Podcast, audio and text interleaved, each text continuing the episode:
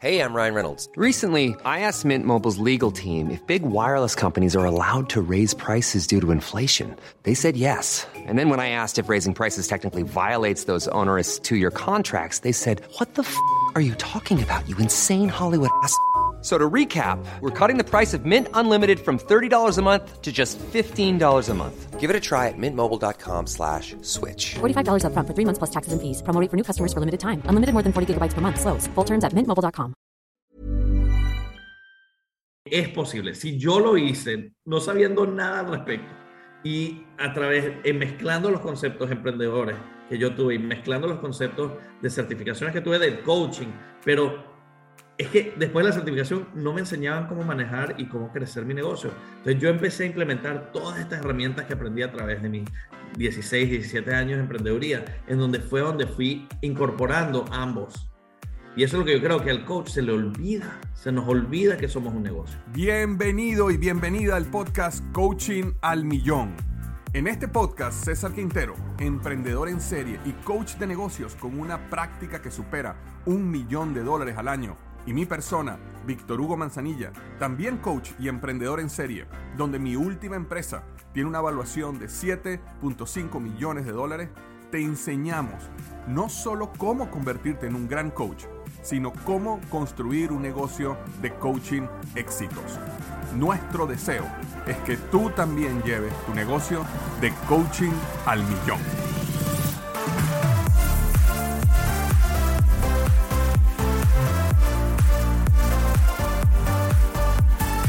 Yo empiezo a trabajar en Procter Gamble en Venezuela y de repente nos cruzamos tú y yo por un pasillo. Eh, historia muy cómica de esa experiencia cuando te vi ahí, que algún día contamos más adelante. Y este, de ahí no te vi más, más nunca te vi, ¿no? Hasta este, hace, hace, hace como unos cuatro años que, eh, nada, nos, nos, volvió, un amigo en común nos volvió a reconectar aquí en, en, en Florida, ¿no? Pero para... ah, perdón, dime. Eso es como 18 años en, en, en, ese, en ese gap que no nos vimos. Como 18 años. 18 años en donde yo iba por mi trayectoria, mis cuatro negocios, distintas cosas, y tú estabas en tu trayectoria corporativa, lanzando, lanzando tu negocio y, y haciendo todo eso. Entonces, como que íbamos en vías paralelas, yo creo, pero haciendo casi lo mismo, ¿no? Haciendo casi lo mismo. O sea, yo, para las personas que no me conocen, eh, eh, seguí en Procter Gamble, después Procter me transfiere a Cincinnati y yo estoy en el área de logística, suministro de productos por varios años y después doy el brinco hacia el área de mercadeo, donde estoy mis últimos años hasta llegar a ser gerente de marca de una marca aquí en Estados Unidos muy grande que se llama Fabrice, que es una marca de 1.5 billones de dólares. Entonces, ahí yo tuve una experiencia súper enriquecedora en el área de, de corporativa, pero dentro de Procter, cuando a mí me promueven a, gerente de marca, ellos me dan a mí la responsabilidad de una división que se llama eh, New Business Development o, nuevo, desarrollo de nuevos negocios. Y entonces lo que Procter está tratando de hacer en ese momento era crear un pequeño startup dentro de Procter para eh, nosotros lanzar productos de una manera mucho más ágil eh, que lo que le tomaba a Procter lanzar un producto, que era normalmente hasta a veces hasta cuatro años para lanzar un producto nuevo. Eh, entonces, yo estaba liderando con, junto con la gente de investigación y desarrollo esa área, y ahí es cuando yo por primera vez me enfrento a todos los conceptos de, de, lanzamiento ágil de negocio, cómo manejar un startup, como te podrás imaginar, Procter Gamble con sus recursos eh, nos trajo los mejores entrenadores, los mejores coaches para que nos ayudaran y, de hecho yo manejé dos proyectos como startup. Entonces esa parte a mí me enamoró, me encantó lo que era el mundo del emprendimiento y esa fue mi primera experiencia dentro del mundo corporativo. Entonces de ahí yo comienzo mi blog Liderazgo Hoy, que es como decir mi primer emprendimiento, el blog crece, lanzó el podcast Liderazgo Hoy, eh, después me convierto en autor y después podemos hablar un poquito más de eso, pero bueno, al final yo este, eh, me mudo de eh, de, de, de, Cincinnati, donde yo estaba en los headquarters, a, este, a, a, la Florida. Y la razón es porque empieza a explotar el lanzamiento del libro, mi podcast y mis cosas empiezan a, a crecer muchísimo. Y yo tenía que viajar y desde Cincinnati se hacía un poco difícil viajar. Entonces dijo, tengo que irme a un lugar donde pueda viajar a Latinoamérica de una manera mucho más fácil. Entonces me voy como eh, director de mercadeo de Office Depot. Eh, y ahí tuvo un rol súper interesante que era lanzar lo que se llama la tienda del futuro, que también lo manejamos como una startup. Era cómo lanzamos la tienda, una tienda mucho más avanzada que las tiendas que tenemos ahora, lo cual fue bien bonito.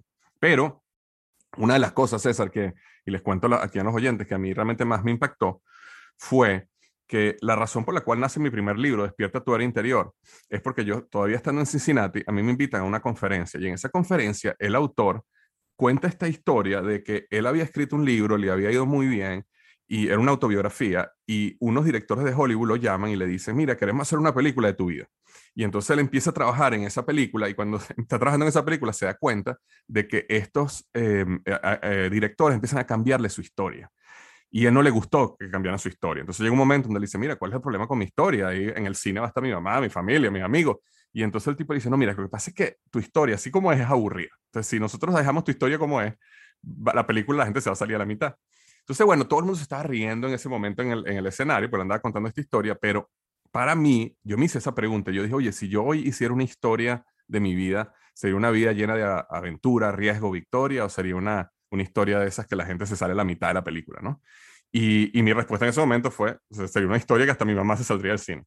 Entonces yo en ese momento decido empezar a aprender los principios de storytelling, de cómo contar grandes historias y cómo aplicarlos a nuestra vida para crear una historia que valga la pena vivir, contar con propósito. Y de ahí nace el libro Despierta tu interior. Eso cambia mi vida completamente. Yo después me lanzo completamente al mundo del emprendimiento. Eh, comienzo mi primera startup eh, con, con, Microsoft, que todavía soy director de la junta, soy, soy, soy jefe de la junta directiva de Microsoft. Y esa compañía la, la llevamos a una evaluación de 7.5 millones de dólares al momento que yo me fui. Este, eh, que yo pasé de ser CEO a, a, la junta directiva. Entonces, es un poquito, un poquito mi historia desde el punto de vista eh, eh, digamos, profesional, de emprendimiento. Y ahí justamente, en todo este camino, es cuando tú y yo nos conectamos. Pero, y, pero Víctor, también, también hiciste el libro Emprendedor. Emprendedor salió después. Claro, claro. Lo que pasa es que no quiero aburrir a la gente con toda la historia, ¿no? Pero, bueno, pero, pero, me parece interesante porque la verdad que, o sea, todo lo que tú ibas aprendiendo a, a, través de tu vida corporativa, lo ibas plasmando también en libros y, y, siempre tu enfoque estuvo mucho en Latinoamérica. Siempre estaba uh -huh. en hacer libros en español, eh, lanzaste Emprendedor University también, en donde lo, lo, los hispanos podríamos ir y aprender cómo lanzar un negocio mientras teníamos un trabajo. Eh, y, y, es, uno, es uno de los, de, de, de, los programas más bonitos que me gustan eh, que, que, has hecho. Em, vamos, vamos a dar un poquito de mi historia también Dale, antes, y de llegar al, al, al, encuentro, porque estos 18 años, o sea, me, me encanta tu, tu historia, especialmente en la parte de, de, entender, de estar dentro de un mundo corporativo de Procter Gamble y Office Depot, pero a la misma vez estabas encargado de la parte emprendedora, de, uh -huh. de cómo lanzar algo nuevo, de cómo mejorar las cosas, de cómo iterar, de cómo entender el mercado, ¿no? Porque amb ambas cosas eran mucho sobre entender el mercado, entender el cliente ideal, entender la, la, la, proposición. Y yo creo que esa es una de las cosas que la mayoría de los coaches no entendemos. Yo, yo me certifiqué, tengo cuatro certificaciones distintas en coach y, y, y, cuando salí al mercado no, no, esas son las cosas donde, donde no te enseñan cuando estás aprendiendo a ser coach, no te Correcto. enseñan a cómo, cómo iterar, cuál es tu cliente ideal, cómo te enfocas tus esfuerzos, cómo haces estos esfuerzos. Entonces yo creo que ahí es donde tú vas a traer muchísimo este, eh, tácticas y, y, y, conocimientos en, en cómo crear un, un, negocio de coaching. Eh, déjame rellenar yo también con mi historia en estos 18 años antes de llegar a nuestro a nuestro encuentro, encuentro casual. Eh, y, y, bueno, yo estaba en Procter Gamble y, y, y, trabajaba en Venezuela y, en el 2004 decidí casarme, mudarme a Miami y empezar un negocio toda la vez. Porque claro, eso, eso, es lo que uno hace a los 24 años. Uno cambia toda su vida 180 grados en todo. La, en, en todo. No, hay, no, hay, riesgo esa edad, pero, pero mira, eh, eh, Venezuela no era el país que, que, que yo quería, este, ya, ya, ya, había empezado a bajar en, en, calidad de vida y ya yo quería casarme, quería este, tener una vida que, que yo pudiese influenciar mejor. Entonces me vine a Miami este, como, como todos los venezolanos al parecer. Y, y decidí, mira, ¿sabes qué? Vi una oportunidad, vi una oportunidad y dije, mira, aquí hace falta algo de saludable de comida y, y monté un negocio de comida. Ahora, el, uno de los peores errores de mi vida fue montar un negocio de comida porque, bueno, uno siempre en Latinoamérica dice, bueno, de algo todo el mundo tiene que comer, pero está en un país nuevo, con un mercado que no conocía y una industria que no conocía aquí en Estados Unidos, que era la industria de la comida, que es una de las industrias con menores este, utilidades, es una industria difícil, eh, con nóminas de costo alto, eh, comida de costo alto. Entonces, to, to, nada de eso lo sabía yo. Yo vine con una ilusión de empezar un negocio y lo empecé. Y la verdad que a esa edad y, y, con, y, con, mi ego yo quería comprobar que yo podía lograr un negocio y, y, bueno, el negocio fue creciendo y creciendo, la verdad que era un negocio de comida saludable llevado a las oficinas, entonces era un concepto de Uber Eats, pero en el 2004, antes de Facebook, antes de no existía Uber Eats, no existía delivery. No existía nada de eso. Yo, yo iba puerta a puerta y, convencía a gente de que era conveniente que le llegara la comida todos los días. Algo así, o sea, era, era, eh, ridículo. Hoy en día lo digo y, suena ridículo, pero, pero hoy en día existe el, el modelo de Dark Kitchens, que, que, en Latinoamérica está por todos lados. Y eso es lo que yo tenía. Yo tenía eso en 2004. Y mm, el beneficio fue que fui el primero en el mercado. Entonces, cuando la industria creció, yo crecí con ella también. Y, llegó un momento en donde ya estábamos probablemente con el millón y medio de ventas. Estábamos haciendo delivery como de 2.000 comidas diarias. Tenía 40 empleados, pero yo estaba miserable. Odiaba mi vida, odiaba lo que hacía. Me levantaba a las 4 de la mañana para ir a la cocina, llevaba las comidas, atendía el teléfono. Era una vida en donde yo decía, wow, empecé mi negocio para estar esclavizado. Él era peor que cuando yo tenía un trabajo corporativo. Y ahí fue que me di cuenta, wow, no, aquí hay algo que falta, hay algo que, que, que no, no estoy haciendo bien. Y, y, todo esto pasa cuando en el 2012 me, me cae una demanda en Estados Unidos, el, el país de la demanda, y, y, era una demanda que, que, que, eh, no tenía ningún tipo de base, era simplemente que en Estados Unidos hay, hay o sea, yo, yo tengo una empresa y me demandó una mujer y un abogado y yo era su sexta empresa que demandaban. Y bueno, así es aquí, ¿no? Entonces, yo quise comprobar de que no había hecho nada mal y que todo estaba y que yo, yo estaba en lo correcto, o sea, a, lo, a lo, latino, yo quería pelear. Justicia, tú querías hacer justicia. Yo quería hacer justicia. Y, y, al final me di cuenta, después de un año, mira, ¿a quién le estoy tratando de yo comprobar todo esto? ¿Por qué estoy yo creciendo el negocio, matándome ahí, haciendo esto para pagarle a los abogados, porque en verdad no estábamos haciendo nada ni comprobando nada. Y al final dije, mira, algo tiene que cambiar. Y ese fue mi despertar. En el 2012 fue donde yo dije, no, esto, esto ya lleva ocho años en el negocio y me sentía que no había generado ningún tipo de valor. Y dije, aquí, aquí voy a cambiar. Entonces pasé por un proceso de, de, de propósito con, con, Simon Sinek en, en, Nueva York y mm, que él tiene un libro que se llama eh, Start with Why, que es empieza, por, empieza el por, con el por qué. Y, mm, y, pasé por un proceso con, con, con, con su grupo y él, y la verdad que descubrí que mi propósito era empoderar a la gente, empoderar a la gente para que puedan vivir la vida que quieran vivir. Y ahí me hizo clic. Eso es algo que he hecho yo toda mi vida. Es algo que me encantaba de toda mi vida. Y en este negocio lo que yo estaba haciendo era todo lo contrario. Era me enfocaba en las utilidades, en los procesos, en los sistemas, en el producto. Y no me estaba enfocando en mi gente. Y ahí fue que hice, mira, voy a cambiar la forma en que lidero y ahora voy a, a, poner todo mi entusiasmo y toda mi energía en mi propósito, que es mi gente, y que ellos se encarguen de los sistemas, de las utilidades, de todas estas cosas. Y ese cambio generó en mi empresa un, un, cambio increíble en donde en un año habíamos cuatriplicado utilidad, duplicado venta, le pagamos a todos los abogados, pasamos por todo el lío que habíamos pasado, estamos haciendo más dinero que nunca y yo estaba mucho más alineado con mi propósito y estaba, y estaba ya ahora empoderando a mi, a mi gente. Eventualmente le vendo el negocio a dos de mis empleados. Yo, yo, me acuerdo que antes, disculpa que te interrumpa, yo creo que antes de que tú le vendieras el negocio a tus empleados, cuando, cuando tú y yo reconectamos, que ahorita vamos a ir a eso, tú estabas trabajando en tu negocio algo así como un día a la semana, ¿no? Sí. Ya tú, ya tú, habías, ya tú habías llegado a un punto sí. donde habías logrado manejar tu negocio de una manera donde tú solo trabajabas un día a la semana, ¿no? Trabajaba un día a la semana, bueno, y, y después me aburrí y, y, y, empecé dos negocios nuevos. Entonces, empecé un negocio que, que, que, era la competencia de Uber Eats antes de Uber Eats, eh, que ayudaba a restaurantes a hacer delivery y después, y después salió Uber Eats y dije, no, no, no voy, no voy a competir con esto. Entonces lo cerré, pero a la misma vez había empezado un negocio de coaching. Entonces, me certifiqué en el proceso de propósito porque eso me encantó y, y, eso me cambió la vida. Entonces me certifiqué en el proceso de propósito eh, y también me certifiqué en unas clases que daba emprendedores eh, a nivel nacional para ayudarlos a llegar al millón de dólares y entonces daba muchas muchas herramientas prácticas para, para sus negocios y para ellos como líderes este, a través la, de la organización de emprendedores.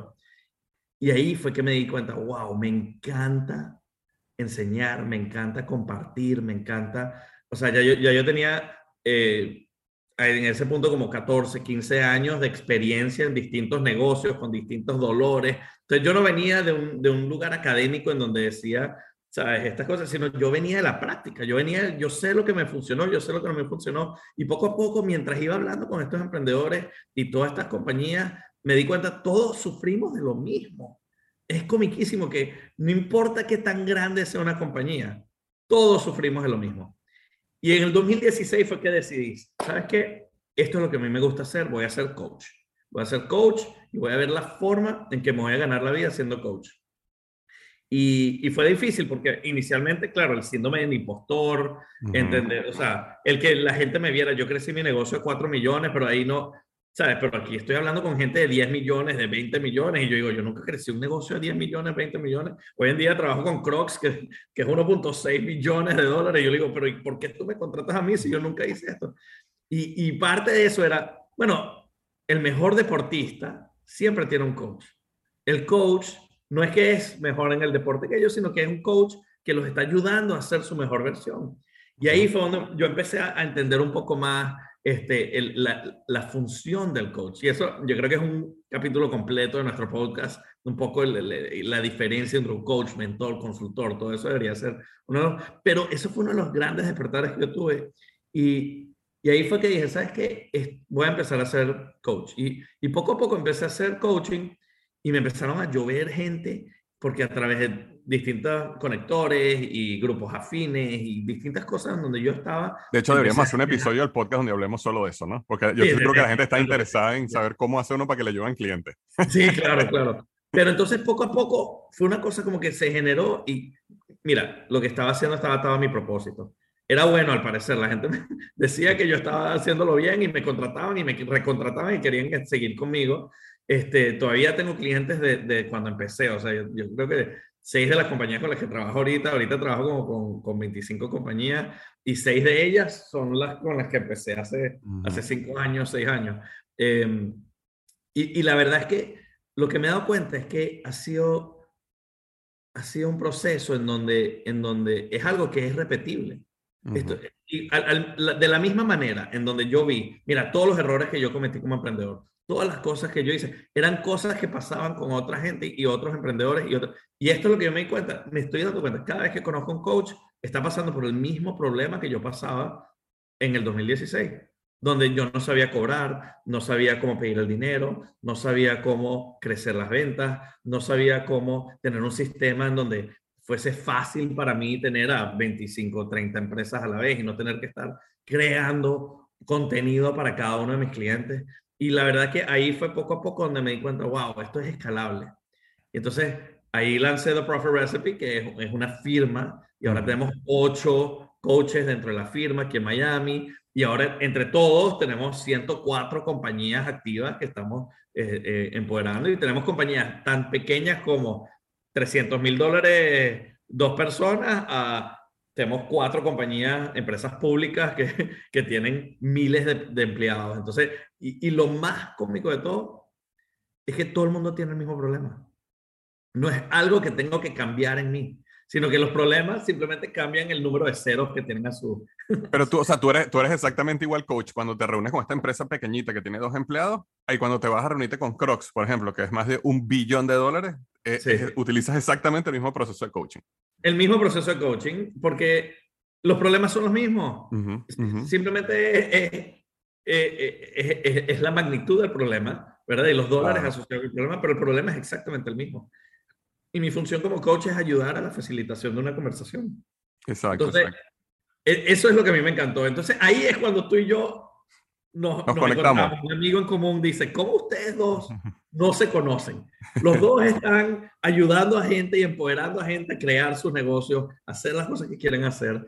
Y, y, y nos reunimos en West Palm Beach, ¿se acuerdan? Fuimos a almorzar y empezamos a compartir nuestro propósito. Y era todo sobre crear impacto en el mundo hispano. Era la emprendeduría se quedó olvidada en el mundo hispano todos tenemos una llama interior de, de, de, de, independencia y de distintas formas, pero Latinoamérica está atrás en el mundo, en el mundo emprendedor. Latinoamérica no tiene tantas emprendedorías como el resto del mundo. Y, y, una de las cosas que yo me cuestionaba, y lo hemos investigado mucho más, es que normalmente si no vienes de una familia que tiene negocio o si no tienes dinero, no hay forma de que tengas un negocio en, en Latinoamérica o, en, o, y aún como hispano en, Estados Unidos y Canadá o España. ¿no? Entonces, parte de mi propósito es empoderar a la gente en Latinoamérica a, tener su negocio, a que puedan crear su propio camino y, y, llenar esa, ese propósito y ese impacto en su comunidad. Y una, y una de las cosas que donde tú y yo conectamos en ese mismo propósito es que, que, que, yo sé que también piensas así. Una de las cosas que yo me di cuenta cuando trabajaba en Procter era que, o sea, Procter como, como gran, eh, digamos, animal que es de lo gigante que es como compañía, es una compañía que no resuelve grandes problemas, eh, sino que compra los problemas que resuelven los pequeños emprendedores. Cuando uno va a una compañía grande, tipo Procter Gamble, Unilever, Apple, todo esto, ellos, su nivel de innovación, aunque uno, aunque uno piense que son grandes innovadores, muchas veces lo que ellos hacen es que ellos buscan quiénes son esos emprendedores chiquiticos que están realmente resolviendo los problemas y después vienen y los compran, ¿no? Y traen esas tecnologías y las escalan. Y em, yo me, yo me, una de las cosas que yo me di cuenta cuando, cuando manejé esa división de, emprende, de emprendimiento dentro de Procter era que el emprendedor como tal, o sea, el, como tú, como yo, el que, está, el que nos está escuchando en este momento, es la persona que realmente resuelve los grandes problemas de la humanidad.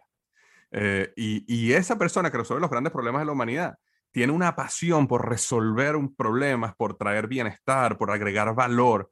Entonces, eh, eh, mi propósito tenía mucho con cómo, cómo buscar, o sea, cómo ayudamos a esa persona que tiene un gran, gran poder de creatividad, una gran eh, disciplina de trabajo, una pasión grandísima y un deseo y ambición de proveer a su familia y a su comunidad, cómo los ayudamos a que realmente puedan llevar ese propósito a la realidad, porque la realidad también, César, es que la mayoría de los negocios allá afuera fracasan. Y la mayoría de los negocios allá afuera fracasan en su mayor, eh, la razón número uno es por falta de conocimiento. El, eh, a veces la gente piensa, no, que la gente falta, eh, los negocios fallan por falta de capital. No, no es por falta de capital, es por falta de conocimiento.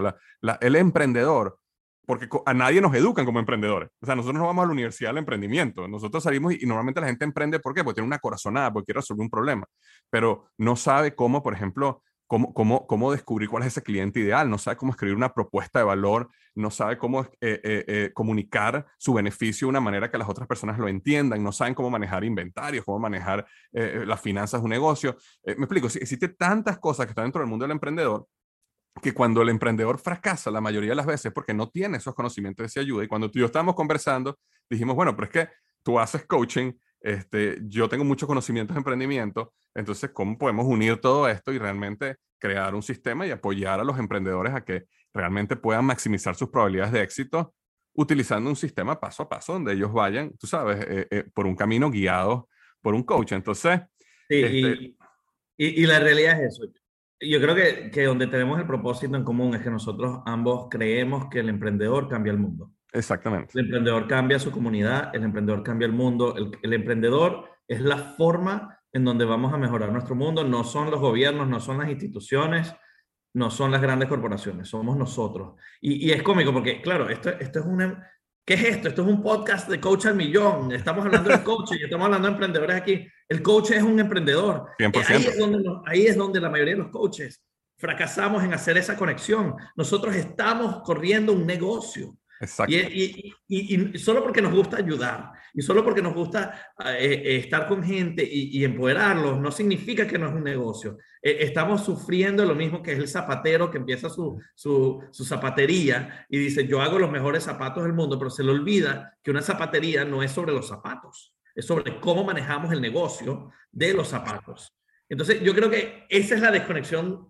Yo creo que si hasta este momento tú estás diciendo, Oye, yo soy coach, no entiendo por qué me están hablando tanto de emprendeduría, no entiendo por qué me están hablando tanto. Porque eres emprendedor, un coach es un emprendedor. Y es uno de mis emprendedores más favoritos, porque son los emprendedores que ayudan a otros emprendedores, son los emprendedores que más impacto pueden tener dentro de una comunidad, porque están ayudando a distintas empresas y las empresas están ayudando a sus empleados, a sus clientes, a, sus, a, sus, a sus proveedores a tener un mejor impacto en las comunidades. Y esta es la forma que vamos a cambiar nuestro continente y nuestra cultura, es a través de la emprendeduría y a través del impacto que podemos tener en nuestra propia gente. 100%. Yo creo que lo dijiste clarísimo con respecto al propósito de este podcast. El propósito de este podcast es justamente ayudarte a ti a que construyas exitosamente tu negocio de coaching. Ahora, dentro de este podcast vamos a hablar de coaching, vamos a hablar también de emprendimiento, vamos a hablar de negocios. ¿Por qué? Porque estás construyendo un negocio. Entonces, eh, eh, si tú eres una persona que nos está escuchando ahorita y tienes un negocio de coaching eh, y, y, estás estás, eh, eh, o digamos, o quieres ser un coach, o tienes un negocio de coaching donde a lo mejor no tienes la cantidad de clientes que quieras, o a lo mejor tienes clientes, pero las cosas no te están funcionando, no estás creciendo o escalando como quisieras. Es decir, tienes esa frustración. Eh, yo creo que este podcast te va a ayudar muchísimo y semana a semana vamos a estar trabajando diferentes, diferentes temas dentro del mundo del coaching.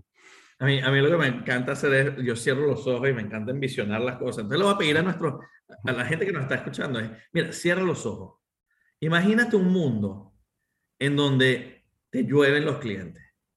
Imagínate un mundo en donde estás seguro de qué es lo que vas a decir para cada cliente y no estás reinventando la rueda constantemente para cada cliente. Quiero que imagines un mundo en donde estás viviendo la vida que quieres vivir y que estás generando el impacto que quieres, que quieres generar en los demás y que estás ayudando, pero no de gratis. Ese es el mundo que queremos construir contigo, porque ese es el mundo que es posible. Y quiero que abras los ojos ahorita, porque no sé si estás manejando, así que abre los ojos. Pero quiero que, quiero que te imagines de verdad, ¿verdad? En cómo vamos a poder llegar a eso, porque es posible. Si yo lo hice, no sabiendo nada al respecto, y a través, en mezclando los conceptos emprendedores que yo tuve, y mezclando los conceptos de certificaciones que tuve del coaching, pero es que después de la certificación no me enseñaban cómo manejar y cómo crecer mi negocio. Entonces yo empecé a implementar todas estas herramientas que aprendí a través de mis 16, 17 años de emprendeduría, en donde fue donde fui incorporando ambos. Y eso es lo que yo creo que al coach se le olvida, se nos olvida que somos un negocio. Entonces, este es el propósito de este, de este podcast y por eso estoy emocionado de compartir con ustedes semana tras semana conceptos y este, elementos prácticos en cómo poner su empresa y su, y su modelo de coaching en producción, en que empiece a generar la vida ideal que tú te creaste cuando dijiste quiero ser coach. Una, una de las cosas, César, que estoy seguro que la gente nos está preguntando ahorita, es cómo Carrizo César logró tener un negocio. ¿Cuánto está facturando ahorita tu práctica de coaching?